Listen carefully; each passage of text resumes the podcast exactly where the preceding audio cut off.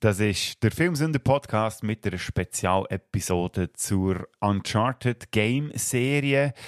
Natürlich habe ich auch diese Folge angereichert mit ganz vielen Tonbeispielen aus der Spielereihe und auch ein paar Trailer aus Filmen. Wer die Urheber sind von diesem Tonmaterial und wo das die Links zu diesen Videos findet, habe ich alles in den Show Notes vermerkt. So, und jetzt wünsche ich euch ganz viel Spaß mit dieser Filmsünder Spezialfolge. Und wir starten mit einem den wunderbaren Wortgefechten der beiden Protagonisten dieser Spielereihe. Bühnenfrei! I'm sweating like a hooker in church. You brought a hooker to church? Why not?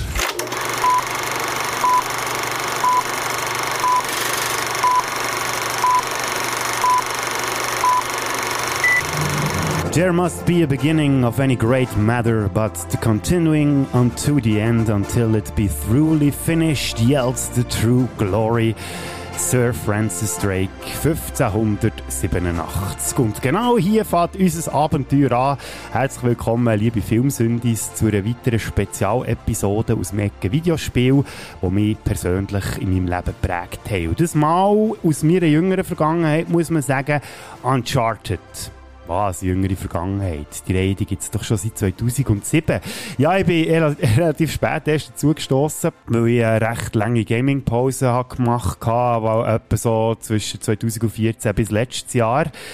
Es ist erst wieder drauf gekommen, oder ich bin erst wieder drauf gekommen, mal wieder ein bisschen zu gamen. Eigentlich ist meine Schwede ein bisschen schuld, weil sie hat ja ähm, ihr Zeug müssen loswerden oder ein Teil von ihren Sachen, weil sie auf Deutschland ist ausgewandert und hat mich gefragt, das möchte ich gerne von ihr übernehmen. Und ich gesagt, ja komm, gib mir doch einen von deinen Fernsehs.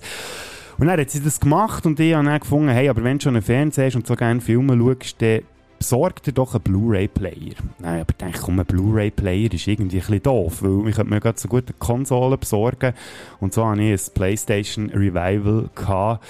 Ähm, und beim Durchstöbern von Mediathek von PlayStation bin ich näher über die Uncharted Legacy of Thieves Collection gestogelt mit dem vierten Teil von Uncharted-Reihe.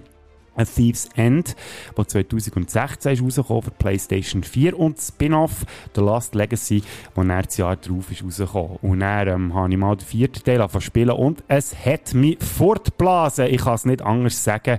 Ich bin von Anfang an, sagen wir von 0 auf 100, zum richtigen Uncharted-Fan geworden. Und darum ähm, hat die Reihe aus meiner Sicht auch einen eigenen Podcast verdient, weil sie mittlerweile nach so kurzer Zeit auch schon zu meinen Top 5 Lieblingsgame-Reihen zählt. Und ja, wer Uncharted ein bisschen kennt, hat das sicher auch schon mitbekommen oder zumindest schon mal davon gehört. Ähm, sie fühlen sich halt irgendwie auch an wie spielbare Hollywood-Blockbuster. Camera speed. Sound production, take one. Action! It was a nice lift back there. But you got a lot to learn. Crap. You stick with me and I'll teach you a few things. No offense, but I don't even know you. My friends call me Sully. Nathan Drake, what do you want from me? I see great things in our future, kid. Great things. Ja, das klingt schon richtig verheißungsvoll. Äh, ist aus einem späteren Teil der Ausschnitt, aber wir fangen jetzt natürlich chronologisch an. Ähm, was ist eigentlich so mit der Uncharted-Reihe, Reihe, das, das passiert mir auch Spot, das mit der Reihe, was es mit der Uncharted-Reihe auf sich hat. Die Entwicklerin hinter der Uncharted-Reihe ist die Firma Naughty Dog, das heisst so viel wie, ähm, ein Hunger, der nicht folgt. Gegründet im Jahr 1986 als Jam Software dann zumal noch und 1989 eben dann zu Naughty Dog umbenannt worden. Und der Durchbruch hat Naughty Dog dank einem roten Bütudachs, der Jump'n'Run-Abenteuer erlebt. Richtig, der Crash Bandicoot, der so erfolgreich war, dass es etliche Fortsetzungen und Ableger gegeben hat. Mittlerweile sind 20 Spiele rausgekommen mit dem Crash Bandicoot. Das letzte im 2020 unter dem Titel Crash Bandicoot 4. It's About Time, ähm, wo ich auch vor kurzem anfangen spielen. Aber ich glaube, so einen eigenen Crash Podcast ähm, braucht es jetzt hier nicht unbedingt. Ja, Naughty Dog hat nach Crash Bandicoot äh, noch eine zweite Videospielreihe wo man der, äh, der Kategorie Jump'n'Run kann ähm, zuordnen, rausgebracht. Jack and Dexter. I have spent my life searching for the answers that my father and my father's fathers failed to find. Who were the precursors? Why did they create the vast monoliths that litter our planet? How did they harness eco, the life energy of the world? What was their purpose? And why did they vanish? Der erste Teil, Jack and Dexter, ist 2001 für die PlayStation 2 rausgekommen mit dem Titel Jack and Dexter The Precursor Legacy wo der Mensch Jack und der Dexter, der früher auch mal ein Mensch war, aber in einen Otzu ist verwandelt worden. Das ist so eine Fantasiehybrid aus äh, Otter und Wisu. Und auf jeden Fall äh, sind Jack und Dexter auch mit etlichen Fortsetzungen ähm, beschenkt worden, sagen wir jetzt mal. Oder haben Gaming-Fans, die Jack und Dexter mit etlichen Fortsetzungen beschenkt. Es hat auch Ableger gegeben. Ähm, und äh, ja, es ist dann zumal für PlayStation 2 ähnlich bahnbrechend gewesen, wie der erste Teil von Crash Bandicoot für PlayStation 1. Und ein paar Jahre später hat Naughty Dog die Erfolgsgeschichte weitergeführt auf der PlayStation 3. Let's check it out, huh? Yeah, wait, wait, wait. Something about this feels kind of hinky. Hinky. You act like you've never seen a German U-boat in the middle of the jungle before. Uh, I'm being serious, Nate. I tell you what, why don't you stay here? I'll check it out myself. I'll call you if I run into any Nazis. Yeah, right. You do that. Okay. Looks like I'm gonna have to do this the hard way. Uncharted, Drake's Fortune oder Drake's Schicksal 2007 exklusiv für PlayStation 3 erschienen und dreht sich um einen jungen Abenteurer Nathan Drake, der behauptet, er sei ein Nachfahre ähm, vom englischen Freibüter, Entdecker und ersten Engländer, der die Welt umsegelt hat. Ähm, der Sir Francis Drake. Das ist eine historische Figur, die es tatsächlich gegeben hat. Und das Spiel fängt hier an, wie der Nathan Drake der Sarg vom Sir Francis Drake nach 400 Jahren vor der Küste von Panama aus dem Meer holt. Und bei dieser Aktion wird er unterstützt von jungen, blonden Reporterin Elena Fischer, die das Ganze mit der Kamera dokumentiert und ihre Sender, die sie dafür arbeitet, hat dem Drake die Expedition gezahlt und ein Schiff zur Verfügung gestellt.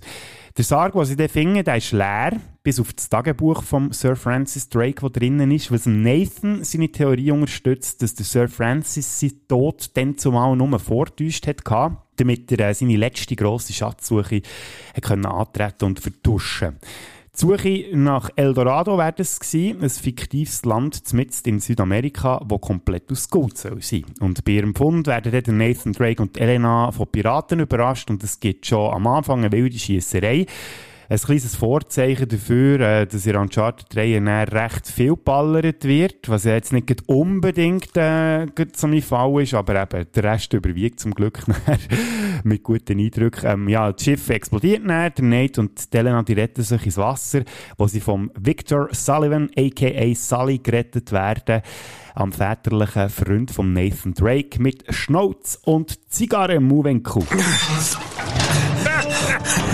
can't leave you alone for a minute, can I? Ah, I had everything under control until they blew up the boat. well, if it isn't the beautiful and talented Elena Fisher. Flattery will get you screen time. Yeah, I'm more of a behind the scenes kind of guy. Victor Sullivan. Huh. ah, for Christ's sakes. Ja, es tönt danach, jetzt auch, dank meiner Ausführungen, die ich schon gemacht habe. Natürlich bedient sich die Uncharted-Reihe sehr stark an der Indiana Jones-Reihe und an den Serials aus den 30er Jahren, wo ja wiederum Indiana Jones drauf basiert. Wobei äh, das Tomb Raider ja in den 90er Jahren auch schon gemacht hat und Uncharted eigentlich nur die männliche Variante war vor Tomb Raider und darum, ähm, wo das erste Spiel ist auch liebevoll als Dude Raider ist bezeichnet worden. Aber ähm, man kann Uncharted nicht absprechen, dass es das Action-Abenteuer-Genre im Videospielbereich äh, auf ein neues Level gehievt hat, schon mit dem ersten Teil und mit den späteren Titeln dann auch noch einiges mehr. Äh, das heisst einfach immer, wenn ein Uncharted-Teil äh, oder Uncharted-Teil ist rausgekommen, ist das immer so ein bisschen Art oder ein State of the Art gewesen in dieser Zeit. Ja, aber was macht Uncharted eigentlich so speziell? Weil es hat eigentlich relativ einfach gestrickte Charaktere, die aber gleich sehr sympathisch sind. Da geht es natürlich zuerst um ein sarkastisches Abenteuer, dann dem sein zwielichtiger Mentor, eine relativ emanzipierte Spielin mit der Elena im ersten und Chloe Fraser im, äh, in den späteren Teilen. Und dann habe ich schon gesagt, es fühlt sich einfach an, als würde man selber Abenteuerfilm können spielen Und als Filmfan ist das für mich natürlich das höchste der Gefühle gewesen.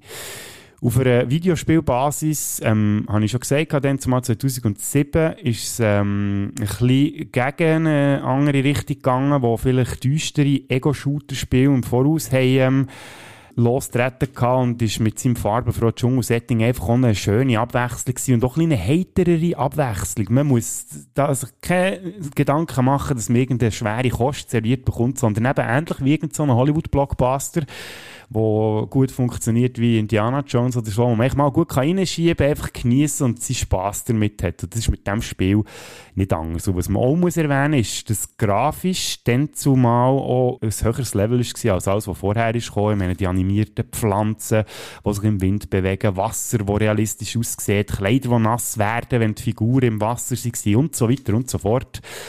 Und natürlich ist auch die Figur von Nathan Drake ähm, für den Erfolg der Spielereihe verantwortlich. Ähnlich wie der Indiana Jones ist er ähm, zwar ein Actionheld, wirkt manchmal aber auch ein bisschen taubpatschig und hat etwa mal, vor allem der auch in den späteren Teilen, gängig mehr Glück als Verstand. Hallo? Buka Pintu! Si appaini, pizza secara. Si alano! C'è patan, Buka Pintu! Ah, dai! It worked! Das ist natürlich auch dank einer hervorragenden Riege an Stimmen, die sie hier können zusammen trommeln und auch äh, Motion Capture gemacht haben. Also die, die äh, die Figuren, die in Uncharted geredet haben, die haben so, so ähnlich wie der Gollum zum Beispiel entstanden ist, gespielt von Andy Serkis oder sage jetzt mal 90% von allen Marvel-Figuren. Nein, das ist jetzt ein bisschen übertrieben, aber ihr wisst, wie ich es meine. Das hat natürlich auch einen grossen Einfluss gemacht, dass die Spiele so toll sind überkommen. Natürlich auch der Score, finde ich, der einem wirklich sofort ins Ohr hineingeht. Ja, ich kann leider jetzt nicht viel mehr abspielen, sonst gibt der Spotify-Algorithmus an, aber äh, ja, geht es doch mal auf Spotify hören, knallen euch das dann auch in die Spätsünder oder beziehungsweise Filmsünder OST-Playlist.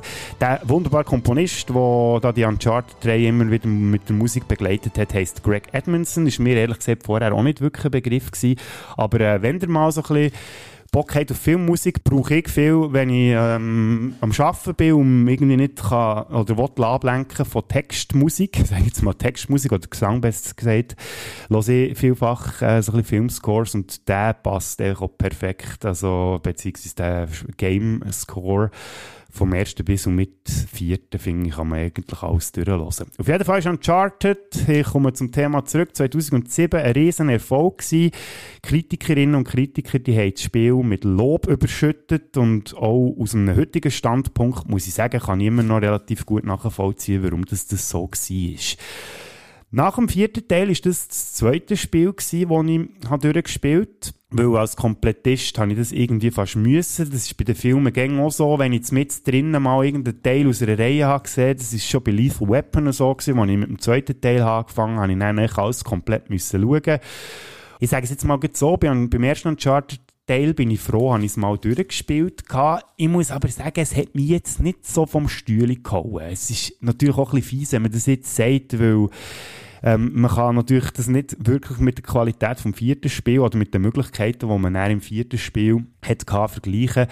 Und ähm, ja, ich finde es ein bisschen schade, habe ich es nicht dann gespielt, ähm, wo es ist rausgekommen, 2007, weil ich mir gut vorstellen, dass der knapp 20-jährige Bodo an diesem Spiel sicher Freude gehabt hat. Also, ich habe natürlich auch jetzt noch Freude gehabt, aber eben, so ein bisschen, äh, man merkt halt, dass es um 2007 ist und dass sie vielleicht noch nicht ganz alle Stärken so richtig ausgespielt haben, die sie haben in dieser Reihe, aber ähm, eben, die Grundlage ist gesetzt und die Grundlage ist super. Wenn ich Kritik soll anbringen an diesem Spiel, ist äh, ein viel Geballer. Das habe ich vorhin schon erwähnt. Das ist nicht so mies.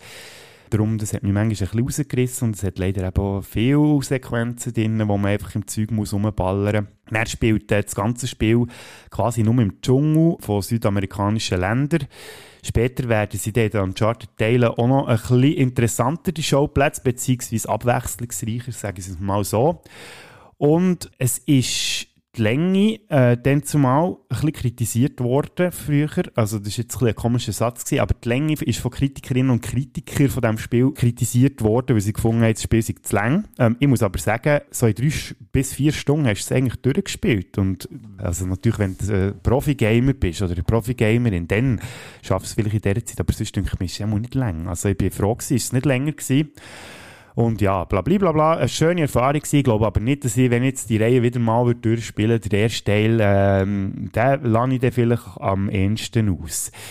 Wie gesagt, es hat den ersten Teil gebraucht, weil äh, der ist riesen erfolgreich für PlayStation 3 und es war schon klar gewesen, dass da noch mehr müssen kommen. Listen, I don't have your luck. Guys like me gotta know when to walk away from the table.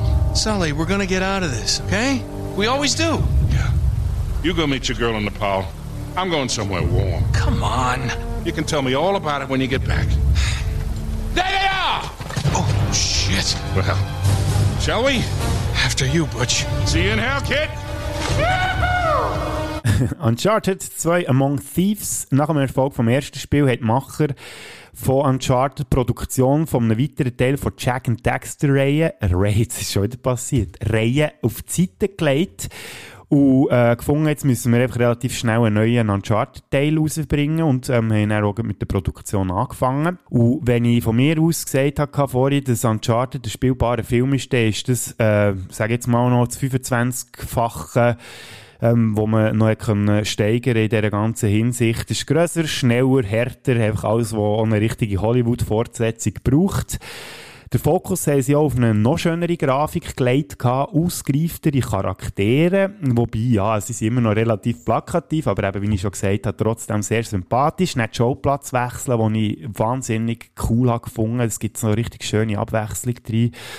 Und was auch ähm, Gut, es war schon beim ersten relativ so, äh, ähnlich. Gewesen. Es fährt einfach schon mit Direction an. Also, man sieht den verletzten Nathan Drake einem Zugwagen, äh, wie er dort verwacht und irgendwo in einer verschneiten Landschaft so über eine Klippe hängt und er muss sich näher ähm, aus dieser Situation retten, irgendwie innen und außen am Zug aufklettern und sich befreien. Ich habe es schon gesagt, ähm, im Fast and Furious Podcast, dass mich diese Szene, beziehungsweise im Fast and Furious 7 sehr an die Szene hier erinnert hat.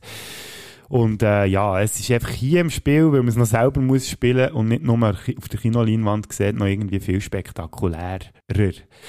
Dann erfahren wir auch erst, ähm, wie es zu dem ist gekommen. Also eben, wir steigen jetzt mit die Handlung und fragt sich, wie ist echt der Nathan Drake in so die, die, die komische und ähm, brenzlige Situation reingekommen. Und dann sieht man, wie der Nate ähm, auf zwei alte Bekannte trifft, die wir noch nicht kennt haben, aber ähm, seine alten Bekannten sind der Harry Flynn und Chloe Fraser. Und er zusammen in ein Museum mit Türkei einbricht für ein altes Artefakt zu stellen. Hier gibt es einen Hinweis auf Marco Polo, wo der sogenannte Sintami-Stein oder Chintami-Stein gefunden hat und ähm, ungeahnte Kräfte äh, hat aus, wo der freigebracht, der Stein. Und ähm, der soll eben im geheimnisvollen Shambhala versteckt sein. Der Drake, der wird dann ähm, vom Flynn verraten und verhaftet später vom Sally und der Chloe freikauft und sie jagen dann am Flynn hinten nachher. Es gibt eine Reise rund um die Welt, wie ich schon gesagt habe, wo sich dann ähm, herausstellt, dass der Flynn äh, für den Söldner Lazarevich arbeitet, der ebenfalls hinter dem Stein hinter nachher jagt. Uncharted 2 Among Thieves 2009 ist er rausgekommen, also schon zwei Jahre nach dem ersten Uncharted-Teil und darum ist es eigentlich auch ein Wunder, dass das Spiel das erste nochmal so um 25 Mal ist die Zahl, die ich vorhin gebraucht habe, die ist ziemlich random gewählt, aber ich, dass ihr seht, das ist eine krasse Steigerung, die nochmal stattgefunden hat. Es hat bessere Klettersequenzen, Days zu Ace Kämpfe sind mehr ausgereift, Action allgemein sieht besser aus, auch dank der besseren Grafik, bessere Rätsel jetzt gehabt und, und, und, man darf auf fahrenden Zügen umfeiten, zwischen Lastwagen hin und her kumpen, ähm, vor Betreuungen davor rennen in die Richtung vom Spielenden oder der Spielenden selber, das ist, glaube auch noch so ein bisschen speziell gewesen. Das hat mich auch so ein bisschen an die Szene aus Indiana Jones aus dem ersten erinnert, wo die grosse Kugel ähm, Indiana Jones hinten nachjagt, die Anführungszeichen. Und hier hast du etliche auch solche Sequenzen, wo der Nathan Drake vor irgendetwas muss davon säckeln und eben in Richtung vom Spielenden rennt und natürlich dann nicht siehst, wo das er genau her säckelt. Äh, dann habe ich den Showplatzwechsel angesprochen. Was, was heisst das? Wir haben äh, einerseits das Dschungelsetting in Borneo, dann die Schneelandschaft in Nepal und ähm, er, der Nathan jagt ja auch noch durch eine Stadt, äh, wo durch den Söldner Lazarevic ist übernommen wurde. Ich glaube, die war auch der Türkei. Gewesen. Da bin ich mir jetzt aber nicht mehr ganz sicher, ob es so ist. Aber auf jeden Fall, ich gehört eben schon, wenn man das Dschungelsetting vom ersten sich ein bisschen satt gesehen hat, dem, dann gibt es hier wirklich eine richtig schöne Palette an Abwechslungen, die man geniessen kann als Gamerin und als Gamer. Ja, was soll ich überhaupt noch sagen? Uncharted 2 wird heute als Meister, oder ist schon dann als Meisterwerk bezeichnet worden im Videospielsektor. Und das ist aus meiner Sicht immer noch. Da hat Naughty Dog wirklich es geschafft, die Playstation Olympief zu werden. Und das hat geheissen natürlich, es geht weiter. Why are you here? Why do the English cross the Rub al Khalid? They're looking for the lost city of Ubar. Iram of the Pillars. If they find a ram, we are all dead. Let not the world deceive thee with its beauty. It is the dream of a dreamer, a mirage of the desert. The cup of death will be filled for thee. It's all in English. Yeah, it must have been dreams. Here we go. For a dull moment, huh, Sully? Why change now? Yalla! Hold this! Oh, crap!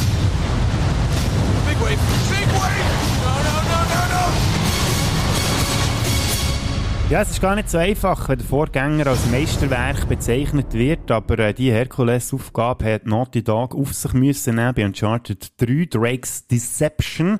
Und die Entwickler haben das 2011 gemacht, wo viele Filmemacher äh, machen. Sie haben äh, die Handlung primär in eine völlig gegensätzliche Gegend verlagert. Also vom Schnee von Nepal im zweiten Teil ist es jetzt hier primär die Wüste geworden. Und sie haben... Äh, nochmal einen Schritt gemacht in der Charakterentwicklung und erzählen, wie sich der Nathan und der Sally überhaupt haben kennengelernt haben. Der Nathan und der Sally werden übers Ohr geholt von einem Typ mit dem Namen Tablet und einer alten Bekannten von Sally, der Catherine Marlowe. Es geht darum, einen Enkodierer zu finden, der wieder auf Sir Francis Drake zurückgeht.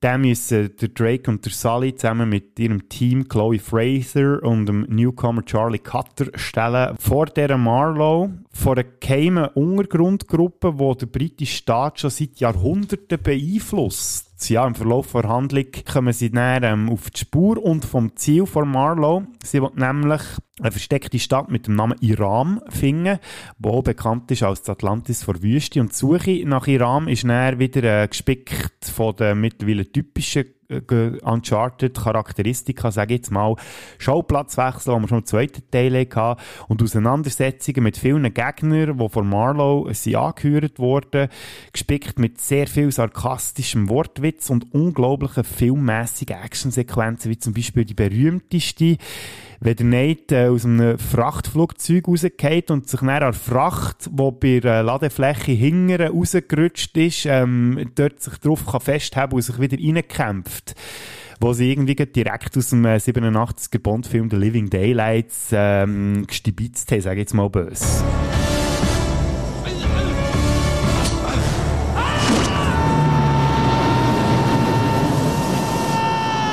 Ja, natürlich auch hier wieder äh, 25 Mal übertriebener, als das jetzt in der Vorlage der Fall war. Und was der Uncharted-Teil sonst noch speziell macht, er ist persönlicher. Wie gesagt, wir erfahren recht viel über die Geschichte von Nate und von Sally. Die Action-Sequenzen, die sind äh, besonders drüber, also noch schlimmer, oder noch krasser als im zweiten Teil. Man darf sich auf brennende Gebäude freuen, wo man sich daraus muss retten, an einem Schiff, das untergeht und sich ähm, am Schluss dann noch, wie, wie ich schon gesagt habe, durch eine Wüstenlandschaft muss kämpfen. Die Rätsel, die sind ein bisschen ausgeklügelter und die 1 zu 1 Kämpfe sind auch wieder ein bisschen anspruchsvoller als im letzten Teil. Und eben einfach wunderschöne Lokalitäten, wo man sich äh, visuell fast nicht satt schauen kann. Zum Beispiel der Schiffsfriedhof an der Küste vom Jemen ist das, glaube ich. Also das finde ich wirklich ein wunderbares Setting.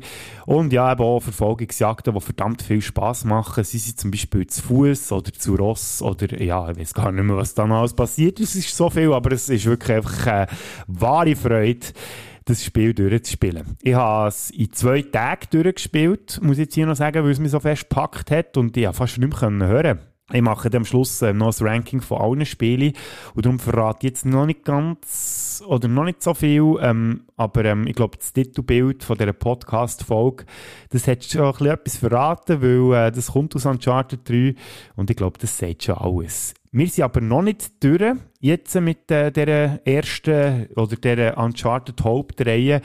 Es geht noch weiter und bevor wir mit dem nächsten offiziellen Uncharted-Spiel weitermachen, gibt es hier wie sagt man, eine schnelle kleine Intermission. In diesem Moment machen wir eine Pause und laden Sie, die Zuschauer, ein, sich uns, den Filmemachern, anzuschließen bei Finde den Fisch. Ich frage mich, wo dieser Fisch hingegangen ist. Du hast ihn so sehr geliebt. Du hast ihn umsorgt wie einen Sohn. Und er ging dorthin, wo auch ich hinging. Immer fort. Ja, was soll jetzt das wieder? Warum spielt er jetzt da wieder die eine Szene aus Monty Pythons The Meaning of Life ein?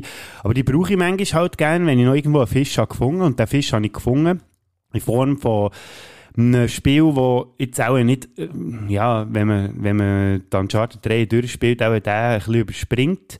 Und das liegt daran, dass äh, Sony dann für ihre Art von Gameboy, die sie mal rausgegeben haben, also zuerst PSP und dann PS Vita, haben sie auch Uncharted-Teil rausgegeben für die Vita. Und zwar ist das Prequel zum ersten Uncharted-Teil, der heisst Uncharted The Golden Abyss. Habe ich nie gespielt. Und darum rede ich jetzt auch nicht so ausführlich darüber. Ähm, ich habe nur gehört, dass es nicht ganz ab Vorgänger herkommt. Und darum äh, bin sogar ich als Komplettist nicht mehr ganz dabei gewesen und habe gefunden, das kann man sich, glaube ich, gut schenken. Was die ganze Uncharted-Reihe, also ein weiterer Fisch, den ich gefunden noch äh, raus, wo dafür gebracht hat, ist, dass nach Uncharted 3 2013 für die Playstation 3 ein Spiel ist rausgekommen, wo vielleicht vielen von euch auch etwas dürft sagen, The Last of Us.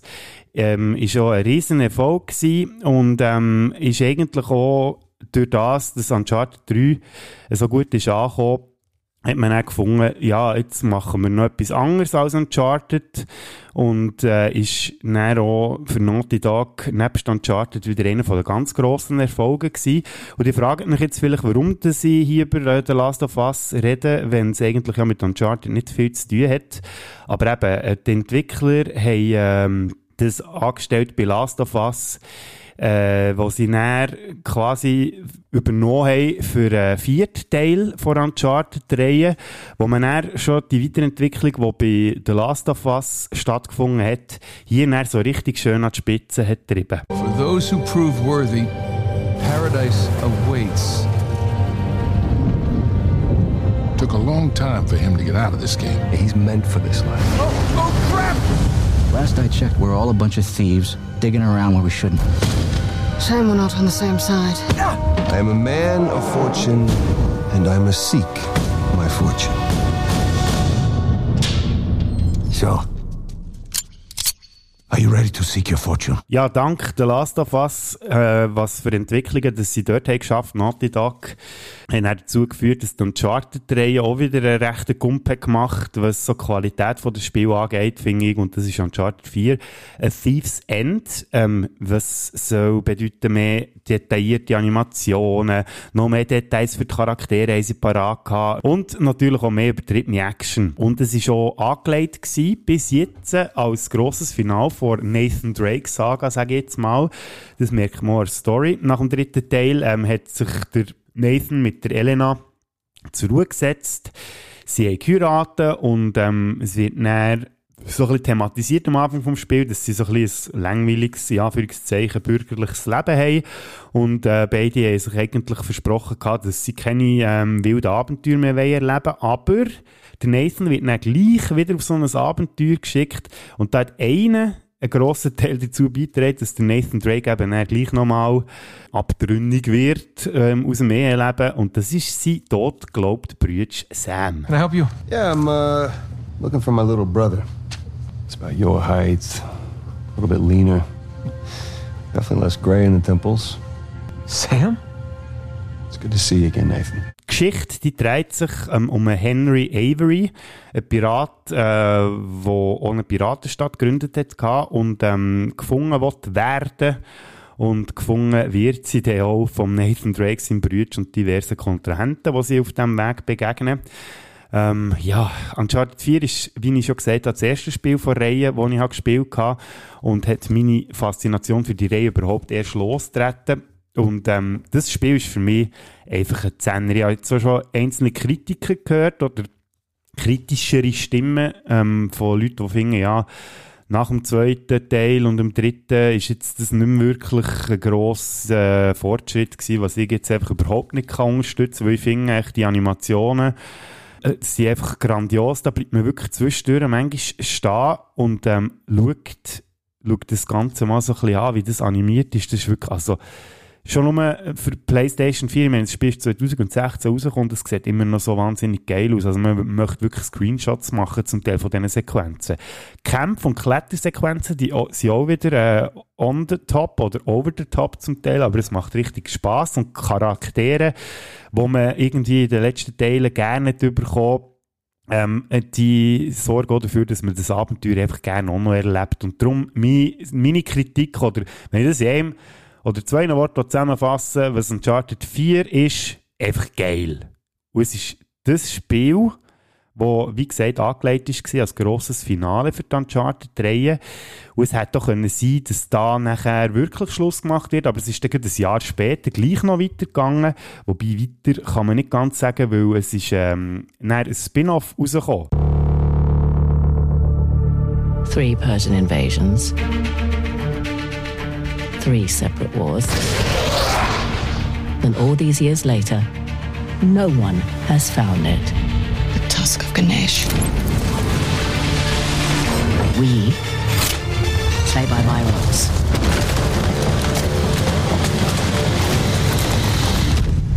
What's it gonna be? Uncharted The Lost Legacy, wo, wie gesagt, das erste Mal nicht der Nathan Drake die Hauptfigur ist. Der wird in diesem Spiel nur nebenbei mal so ein bisschen erwähnt. Wer ist denn die Hauptfigur? Der hat es vielleicht gehört aus dem Trailer-Ausschnitt. Es ist Chloe Fraser. Warum hat man Chloe zur Hauptfigur gemacht von einem eigenen Spin-off? Weil Chloe einfach eine hure coole Socken ist. Ich kann es nicht anders sagen. Eine Geschichte rund um Nathan Drake und Elena, wo ja dann am Schluss, wo wir haben gesehen haben, beim vierten Uncharted-Teil zusammen ihre äh, Tochter haben, ähm, auf die Welt gebracht, beziehungsweise man sieht die auch schon im Teenageralter und man hat gemerkt, das ist fertig erzählt, die ganze Geschichte. Und darum hat man sich auch für die nächste, badassigste Figur, ähm, hat man sich entschieden, dort ein eigenes Abenteuer zu erzählen. Und das ist eben die Chloe.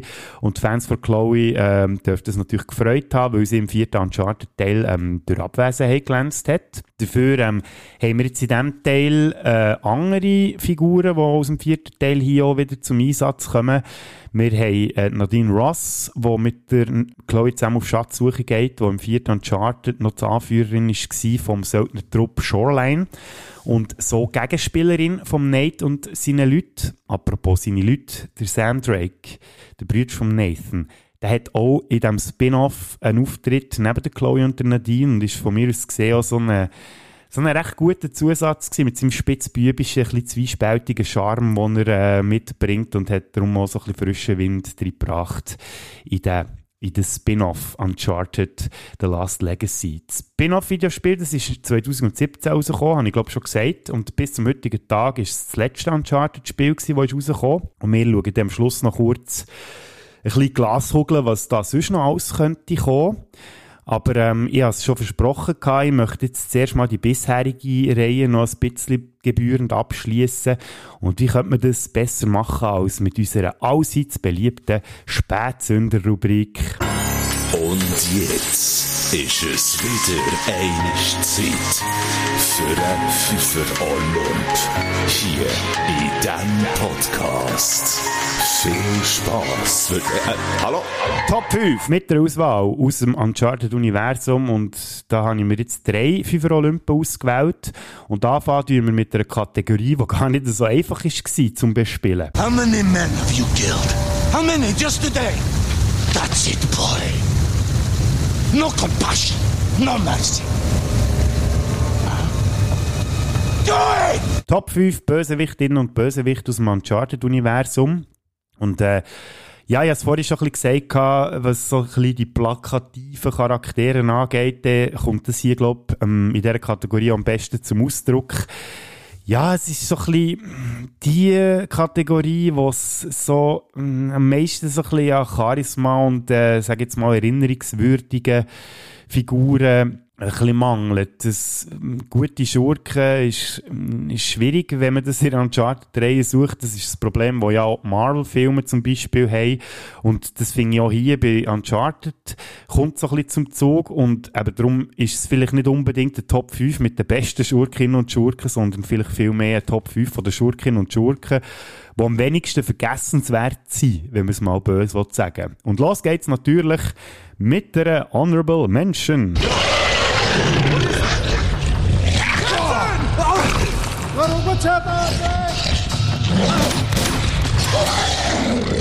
Etwas, was ich nicht unbedingt erwartet hatte, als ich den ersten Teil von Uncharted 3 anfangen spielen nach dem vierten Teil, dass Uncharted ähnlich wie die Indiana Jones Reihe irgendwann übernatürliche Elemente fährt einbauen. Und äh, ja, ich habe gesagt, dass der vierte Teil dort, oder beziehungsweise der vierte Teil hat dort das nicht unbedingt gehabt. Und im ersten und im zweiten Teil und auch im dritten haben sie das eben irgendwie noch recht konsequent irgendwie noch reingebracht. Im ersten Teil sind es irgendwie so eine Art Zombie so plötzlich auftaucht. Im zweiten Teil so jede ähnliche Monster, die wir jetzt auch in diesem Soundausschnitt gehört haben. Und im dritten sind es dann so gegen Schluss so komische Feuermonster, die sich von einem Ort zum anderen können beamen können. Braucht es die übernatürlichen Elemente überhaupt in den Uncharted-Spielen? Ja, aus meiner Sicht hat es eigentlich nicht gebraucht, aber sie sind zumindest ein Element, das von mir aus gesehen einen bleibenden Eindruck hinterlassen haben und auch in vielen Kritiken und Podcast-Rezensionen, was geht zur Uncharted 3 auch immer erwähnt werden und darum müssen sie auch hier erwähnt werden in meiner Honorable Mention. Jetzt geht es aber weiter mit Platz 5. I don't know how you scam your way in here, but if you think about bidding on Avery's Cross, I can tell you exactly how you're going to be leaving in a goddamn Rafe. body. Well, you get my point. Rafe Adler aus dem vierten Uncharted-Teil Thieves End. Das ist ähm, der farblosigste, würde ich mal sagen, oder der farbloseste in diesen Top 5. Aber zumindest einer, wo ich mich irgendwie noch daran erinnere, wenn ich an die Bösewichte aus dem Uncharted-Spiel denke. Er ist am Anfang noch ein Verbündeter von Nathan Drake, Sam Drake, und später ist es dann aber äh, ihr Gegner und äh, kämpft auf der Seite von Nadine Ross und ihrem Söldnertrupp Shoreline. Rein optisch ist der Rafe auch nicht unbedingt so speziell auffällig. Er ist so ein typischer schleimiger, reicher Amerikaner mit hingeren geschälten Haaren. Skills hat er jetzt, ja, sag jetzt mal auch nicht besondere. Er ist ähnlich wie der Nate, der Sam, äh, der Sally und die Elena und natürlich auch Chloe ein guter Kletterer. Er kann fechten und er ist auch im 1 zu 1 Faustkampf relativ gut unterwegs, so dass er äh, den Nate am Schluss auch fast besiegt. Das bringt uns noch zu der letzten, oder dem letzten Einschub, den ich noch rein möchte bringen, für die Schurken zu charakterisieren. Wie stirbt der, Rafe? Das ist nur so auf eine Art einigermaßen spektakulär. Gut, aber wenn man bedenkt, wie andere Schurken in dieser Reise gestorben ist, ist es gleich auch die vergessenswerteste Art und Weise, äh, den Tod zu finden. Ähm, er und der Nate haben am Schluss äh, so einen kleinen Schlagabtausch auf einem alten Piratenschiff mit Füßt und der irgendwann schon mit Schwert und der Nate, der schafft es, der irgendwann ist ein Netz, von einem, wo ein Schatz drinnen ist, oberhalb vom Rave, ähm, abzuholen. Und der ganze Schatz, der prasst so richtig auf den Rave runter, so dass er erschlagen wird. Aber warum ist jetzt eben der Rave überhaupt in diesen Top 5 gelandet? Ja, ich finde, durch die persönliche Vergangenheit, die er hat mit dem Nate und dem Sam, ähm, ja, gibt es wenigstens noch so ein bisschen Dramatik äh, dieser Figur. Finde ich jetzt auch zumindest. Und ist darum auch nicht so ganz vergessenswert und für mich lenkt das eben auch gleich für einen guten Platz Nummer 5. Aber schon der Platz Nummer 4, der ist für mich viel mehr Erinnerung geblieben und das dürfte vielleicht viel von den Uncharted-Fans ein bisschen erstaunen. Remember me? Ramses. I'm a nice guy. I saved your life. Right now, I'm the only friend you got. Remember me? Ja, ich remember ihn. Der Ramses, oder auch bekannt als Random Piratenanführer Nummer 23 aus Uncharted 3, Drake's Deception. Er taucht relativ spät auf im äh, dritten Teil. Ich glaube, auch erst so im letzten Drittel. Nachdem äh, der Drake vom Handlanger vor Hauptschurkin unter Drogen gesetzt wurde und gefangen genommen wird und sich näher vor der Küste vom Jemen auf dem Schiffsfriedhof, den ich vorher schon erzählt habe, wiederfindet.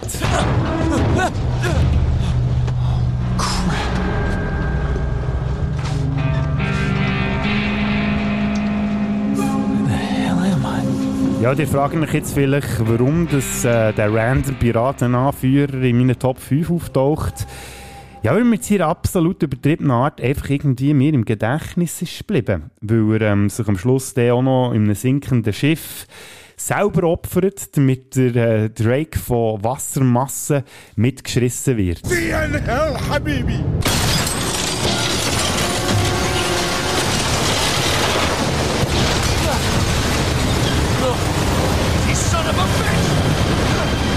Ein kurzer, übertreiter, aber irgendwie auch die doch bleibender Eindruck hinterlässt der Ramses und darum längt es für ihn auf Platz Nummer 4, ganz dicht hinter dem Platz Nummer 3. So, this little man is Drake. Did you carry him all the way from the temple? Shame. Der Soran Lazarevic, ein skrupelloser Kriegsverbrecher und der Chef Schurke bei Uncharted 2 Among Thieves, bleibt in Erinnerung, weil er nach der äh, eher farblosen oder den beiden farblosen Chefschurken im ersten Uncharted-Teil zumindest ein bisschen bedrohlicher rüberkommt. Mit seiner glatzen, verbrannten rechten Gesichtshälfte und seiner physischen Überlegenheit, die er Nathan Drake entgegenbringt. Ähm, ja, er könnte fast so als James Bond-Schurke durchgehen. Allerdings, wenn man ihn in einem James Bond-Film hat eingesetzt, dann wäre definitiv einer der Schurken aus der zweiten Riege. Würde also nicht zu den Top-Schurken zählen. Ja, trotzdem, vor allem im ähm, Schlusskampf Shambhala habe ich zwischendurch wirklich fast ein bisschen Hühnerhaut bekommen, weil äh, der Lazarevic am Drake hinter nachjagt, nachdem er sich am Baum des Lebens unbesiegbar hat gemacht. Ja, Führungszeichen äh, unbesiegbar würde Drake ihn dann gleich so schwach machen, dass der Lazarevic von den Wächtern von Shambhala zu Tod wird. Zwar jetzt auch nicht ein Schurke, der es auf Top-Listen würde schaffen, vielleicht von allen Game-Schurken, die es jemals hat gegeben aber im Kontext von Uncharted 3 gleich Eindruck hinterlässt im Endeffekt. Und das ist genau so bei meinem Platz Nummer 2 der Fall. Greatness from small beginnings. Beneath that cocky exterior, you're still the same scared, filthy little runaway, aren't you? Catherine Marlowe aus Uncharted 3 Drake's Deception, wo hier vor allem raussticht, weil sie eine weibliche Antagonistin ist, britisch. Das hört man ja auch schon sehr schön an der Dame, die sie synchronisiert hat. Und ist Anführerin von der eben schon ähm, erwähnten geheimen 400-jährigen Gesellschaft, die übrigens gegründet worden von äh, Königin Elizabeth I. Interessant ist Marlowe vor allem auch, weil sie mit dem Sally eine Vergangenheit hat. Er ähm, sozusagen äh, angestellt von ihr oder hat auch für sie gebügelt gehabt. Und er äh, durch das Auftauchen von einem gewissen Nathan Drake im Teenie-Alter ähm, sich gegen seine Auftraggeberin äh, wendet, der Sally, und darum auch auf ihrer Abschussliste landet. Sie hat jetzt von mir aus gesehen keine außergewöhnlichen Fähigkeiten, außer dass sie ein richtiges Biest ist, das Drake und dem Sally das Leben schwer macht auf der Suche nach dem Atlantis vor Wüste, dem Iran. Und passend zur Wüstenlandschaft, wo ja der, ähm, vor allem im zweiten Teil oder in der zweiten Hälfte von dem Spiel relevant wird, ist der auch ihr Ableben. Sie versucht nämlich im Triebsang. Ein würdiger Tod für eine aus meiner Sicht würdige Gegnerin von Nathan Drake und Co. Weil da gibt es eben gleich noch jemanden, der für mich noch ein bisschen mehr rausgestochen ist. Und das ist...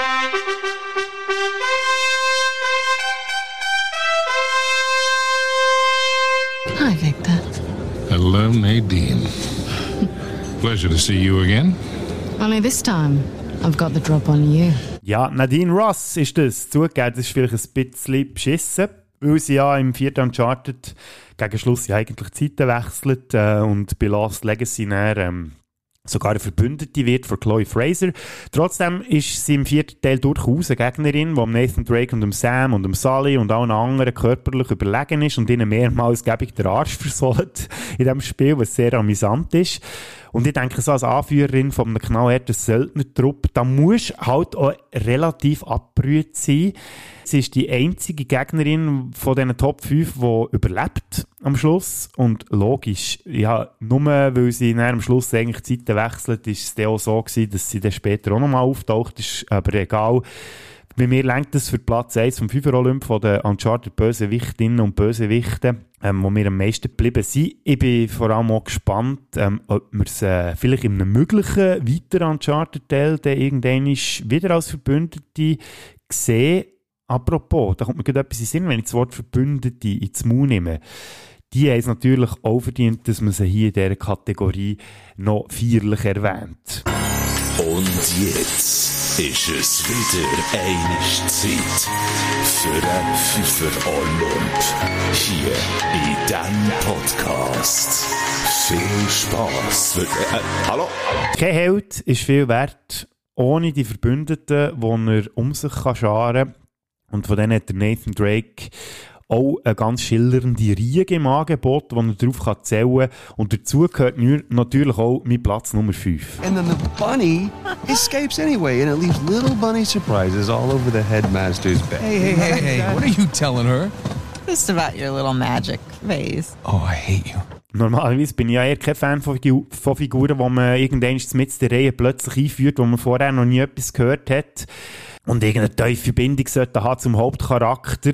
Lustigerweise äh, habe ich das Problem mit dem Bruder von Nathan Drake, dem Sam Drake, überhaupt nicht gehabt. Und ich weiß nicht, an was das liegt. Vielleicht ähm, das Uncharted-Spiel ah, auch nie behauptet, cleverer zu sein, als sie tatsächlich sind. Sprich, sie haben ja relativ billige ähm, Geschichten und dass man dann später irgendwelche Zusammenhänge herstellt, wo man vorher zwar noch nie etwas hat gehört und eigentlich so, sagen wir mal aus dem Schiff aus betrachtet, keinen Sinn sollte machen, aber es, ja, es stört mich jetzt bei Uncharted nicht wirklich. Da kommt sicher auch noch dazu, dass, ähm, dass es gar nicht so unglaubwürdig ist, sage jetzt ganz ehrlich, dass der Nathan ein Brütsch hat und er noch niemandem etwas davon erzählt hat, weil rein durch die Story, die ihm im, im äh, vierten Uncharted-Teil erzählt wird, kann man irgendwie nachvollziehen, dass er schwere Schuldgefühle hat, weil er sich ja irgendwie ein bisschen verantwortlich macht für den Tod oder für, für den männlichen Tod von Sam.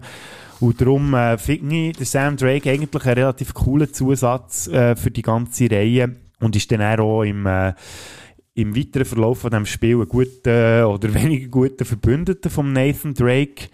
Und ja, darum finde ich, längt es bei mir ähm, auf Platz Nummer 5. Und ich habe es vorhin schon gesagt, auch im äh, Spin-off oder Ableger The Last Legacy ist äh, der Sam eine coole Ergänzung zu diesen beiden taffen Schatzsucherinnen Chloe Fraser und Nadine Ross.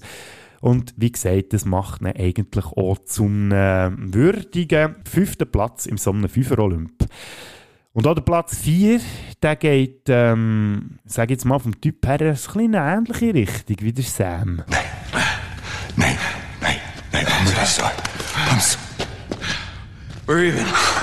Der Charlie Cutter aus Uncharted 3, was sich am Anfang ja noch so verhalten, als wäre er einer von den Handlangern von Catherine Marlowe, sich der aber als, äh, als Verbündete entpuppt von Nate, Sally und der Chloe. Ja, wie will man den Charakter beschreiben? Am besten geht man mal auf äh, Uncharted Wiki, das ist eine Seite, die es wirklich gibt und äh, die offizielle Beschreibung, die möchte ich jetzt nicht vorenthalten. Dort steht nämlich Charlie Cutter, ein Schatzsucher mit der Intelligenz eines Oxford-Absolventen und den Muckis eines Rugby-Spielers. Ja, das hat etwas, ähm, ja, außer dass der Charlie vielleicht nicht so als Oxford-Absolvent auf mich gewirkt hat, aber ist ja eigentlich egal, es ist eine treue Seele, wo der Mitte vom dritten Uncharted-Teil plötzlich vor Bildfläche verschwindet und er auch nicht mehr auftaucht in Uncharted 4. Aber trotz seinem kurzen Auftritt ähm, hat er einen bleibenden Eindruck hinterlassen bei mir und darum längt es für ihn auf Platz 4. Der hat äh, aber der doch ein bisschen Rückstand auf Platz 3, weil äh, da habe ich See ausgewählt. I wasn't trying to protect you. It's just I, I made a promise that I was done with this life. We both did. Yeah, but I broke it. I didn't tell you because I was afraid. Afraid of what? Of losing you. I guess I was uh, protecting myself. We have a lot of ground to cover.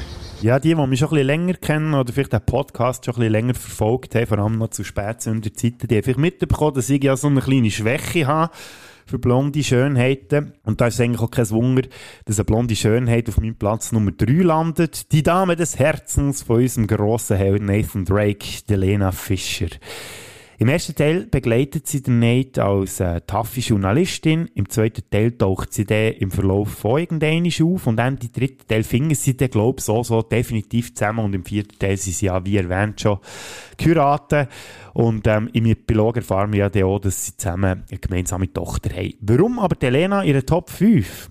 Ja, sie ist von mir aus gesehen nicht so die typische Damsel in Distress, wie man dem sagt. Also irgendwelche Frauenfiguren, die eigentlich mehrheitlich äh, dazu gebraucht werden, dass der Held so richtig kann brillieren und so und so aus der äh, Scheiße rausretten, sondern sie rettet am Nate auch schon im ersten Teil mehrmals der Arsch und aus meiner Sicht kann ich zu 48% sage ich jetzt vielleicht mal nachvollziehen, dass sich der Nate am Schluss in sie verliebt.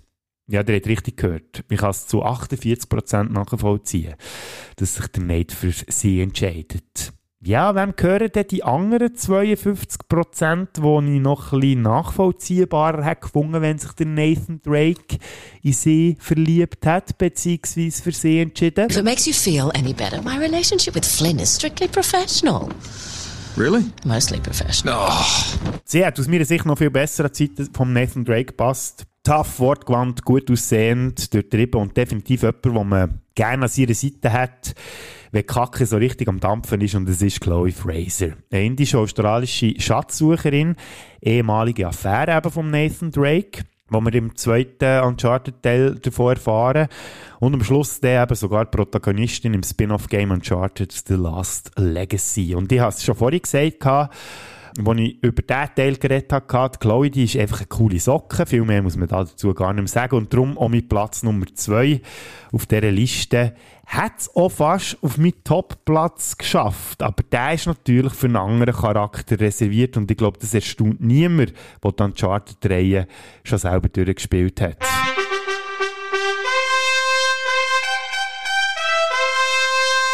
Well, I am not a perfect man.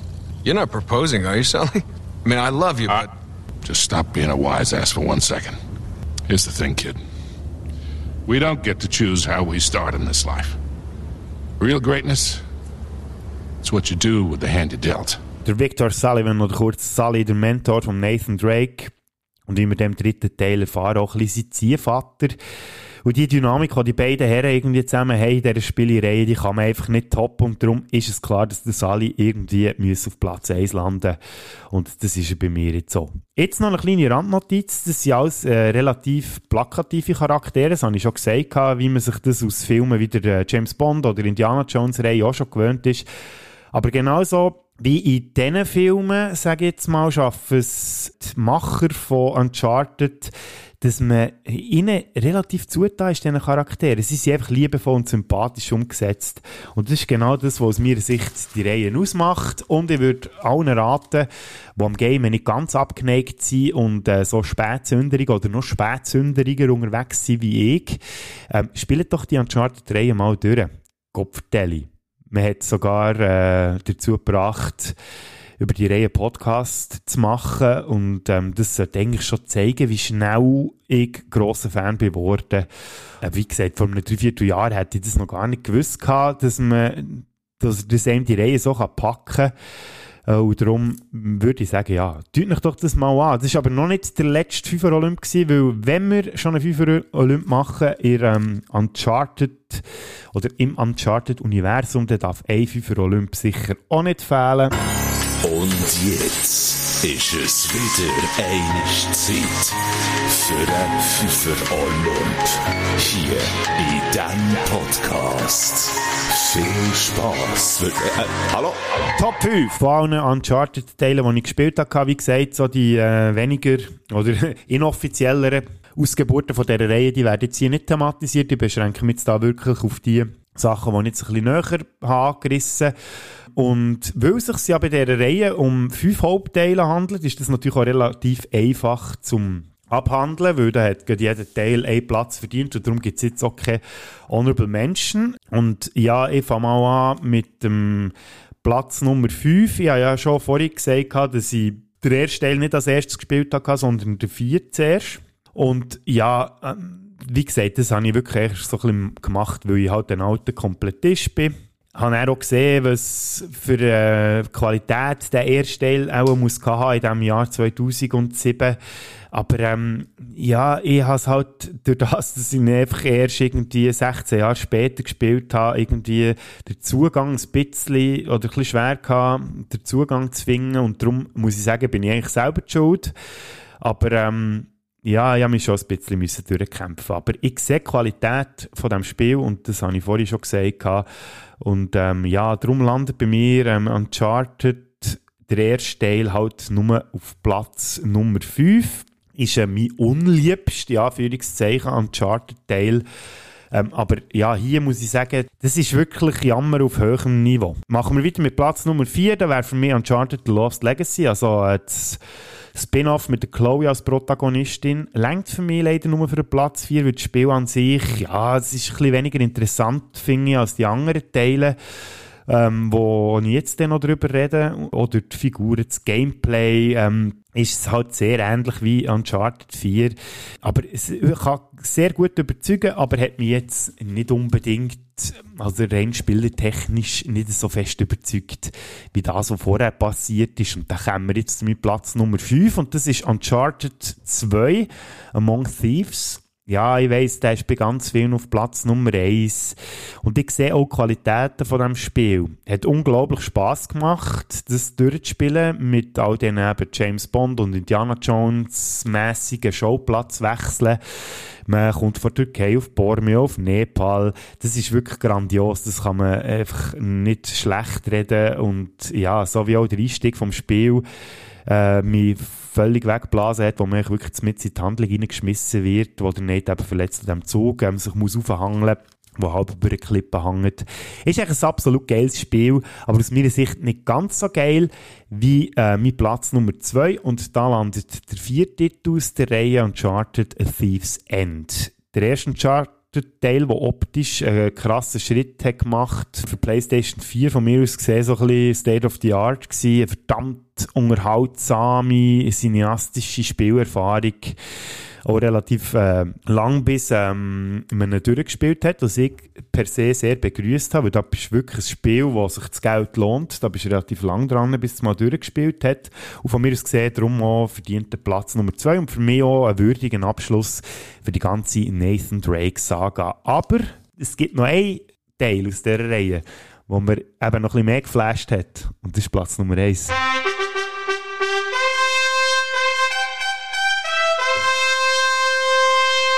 Ja, das ist, ich weiss, es bei den Hardcore Uncharted-Fans ein bisschen umstritten, aber für mich als Späteinsteiger in die Reihe hat das Spiel eine krasse Wirkung gehabt und das ist Uncharted 3 Drake's Deception. Warum überhaupt? Ich habe die Vorgeschichte von äh, Drake und vom Sully wunderbar gefunden. Ich habe die ganze Sequenz in London super gefunden, dass man dort Chloe wieder trifft, dann der Zusatz mit Charlie Cutter, der dort auch sehr gut dazu passt, hat dann das ganze Wüstensetting, also optisch wieder äh, Augenweit, also da kann man richtig drin schwelgen.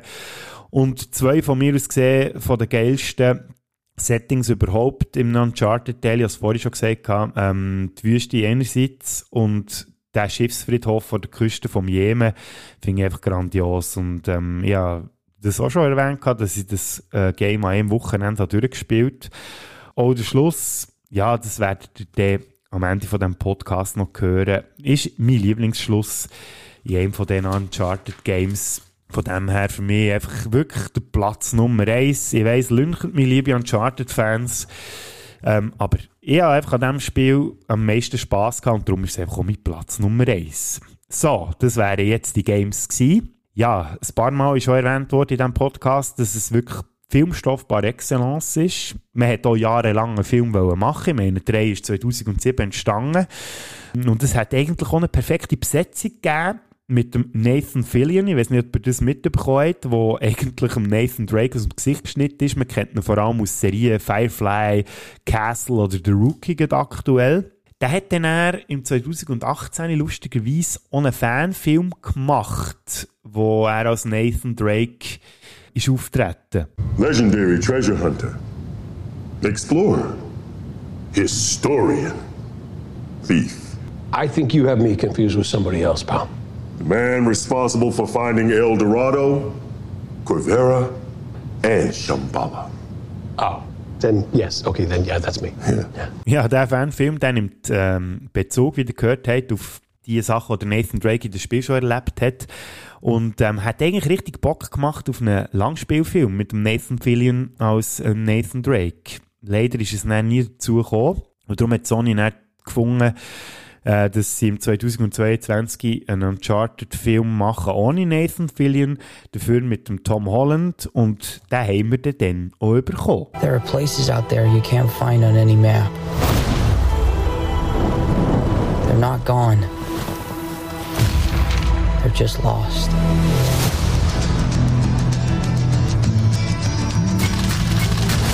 Hey, kid. A little young for a bartender, aren't you? A little old for prom, aren't you? Why the map? This is the path that Ferdinand Magellan took to sail around the world. You know your history. It's the biggest treasure that's never been found. Five billion, easy.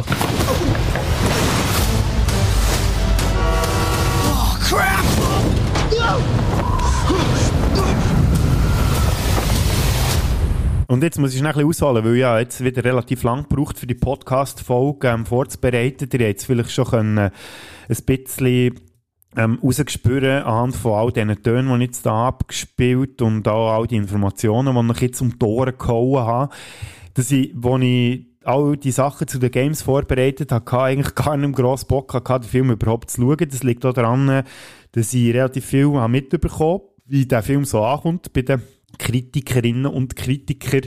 Er ist scheiße, er ist belanglos, er ist fehlbesetzt, er hat schlechte Effekte und er ist langweilig. Und darum habe ich gestern, also wir haben jetzt den Montag, 5. Juni, wo ich das aufnehme und ähm, ich habe den Film beziehungsweise ich habe gefunden, jetzt kannst du nicht einfach am Schluss sagen, ja gut, ich habe jetzt zwar über die Spielereihe geredet und es ist ja ein Filmpodcast, aber ich habe jetzt gar keinen Bock gehabt, die Verfilmung zu schauen.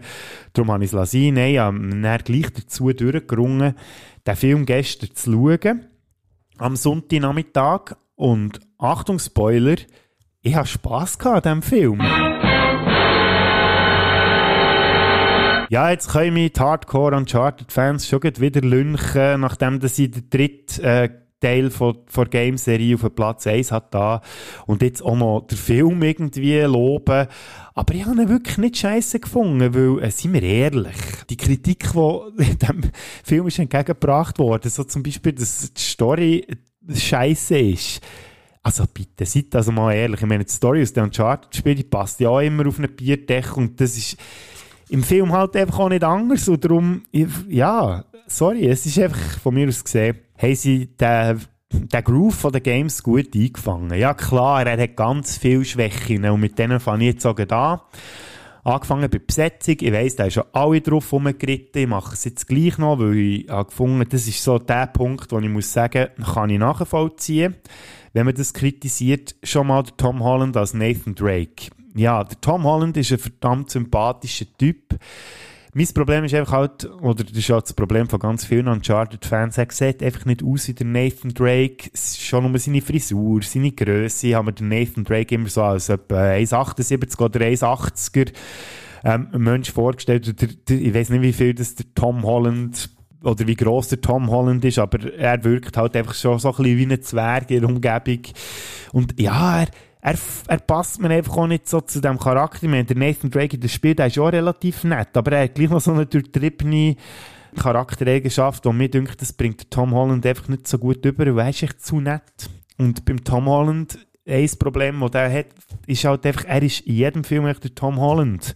Und das ist auch bei Uncharted so. Das verschmitzt auch so ein bisschen zwielichtige, ja, Anführungszeichen. Der Nathan Drake ist jetzt nicht zwielichtig, aber echt so, ja, dort hat mir einfach etwas gefällt. Er ist ein guter Schauspieler, das muss man ihm wirklich nicht absprechen, aber ähm, für mich ist es wirklich eine Fehlbesetzung.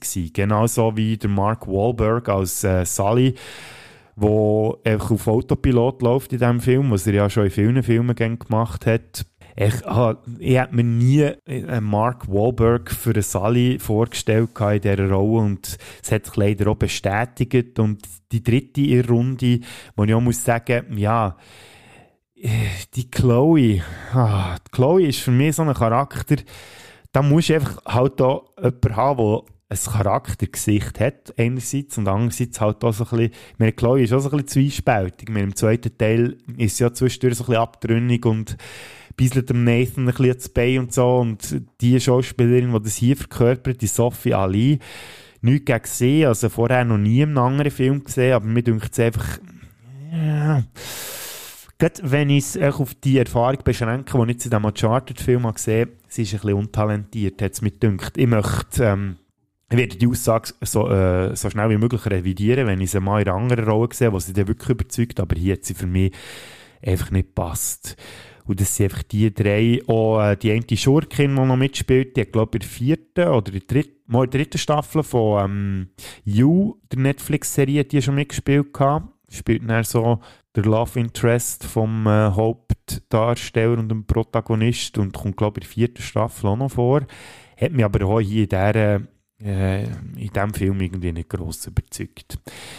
Dann haben wir äh, etwas, das auch ist kritisiert wurde von ganz vielen Seiten, sind Defekte. Das muss ich unterstützen. Es ist wirklich zu viel computergeneriert CGI.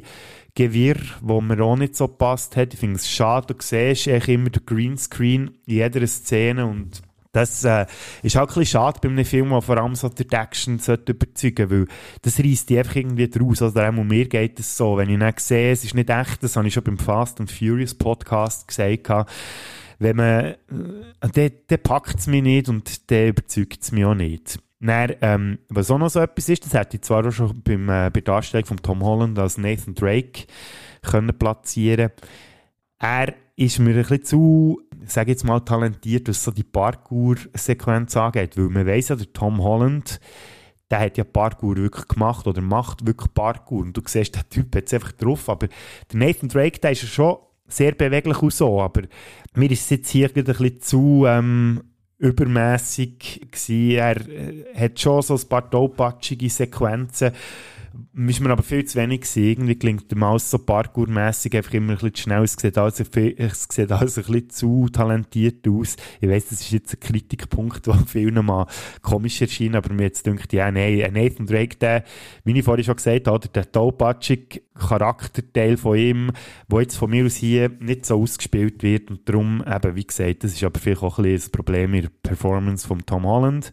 Dann haben wir etliche Produktplatzierungen in diesem Film da muss man sagen, okay, gut, das ist in jedem größeren Hollywood-Film so. Das kann man cool finden oder nicht, oder echt darüber hinweg schauen. Mir ist es jetzt auf jeden Fall aufgefallen in diesem Film. Dann haben wir gerade in der letzten Action-Sequenz Schnitte, wo ich auch gefunden habe, Mann, das, das zerschneidet wieder die ganze Action und man, man wird so ein bisschen rausgerissen, gäng wieder. Also da lobe ich mir noch gute Action-Regisseure, die das echt besser im Griff hatten. Weil du musst einfach etwas können sehen, aber es ist ja kein Wunder, wenn das so ein computergeneriertes Gewirr ist, da musst du auch halt einfach ein bisschen schneiden, weil man schon noch mehr sieht, wie scheiße es eigentlich aussieht und darum, das wäre noch so ein Kritikpunkt. Aber eben, ich meine, was habe ich erwartet? Ich habe gestern mir noch überlegt, wie würde ich den Film bewerten und ich habe mich dann gleich schlussendlich, es hat jetzt alles sehr negativ tönt und jetzt kommen wir zum positiven Teil. Der Film kommt von mir einfach wirklich ein fettes, ernst gemeintes Herz über und ist für mich vielleicht sogar die beste Filmadaption von einem Computerspiel, das ich bis jetzt habe gesehen habe.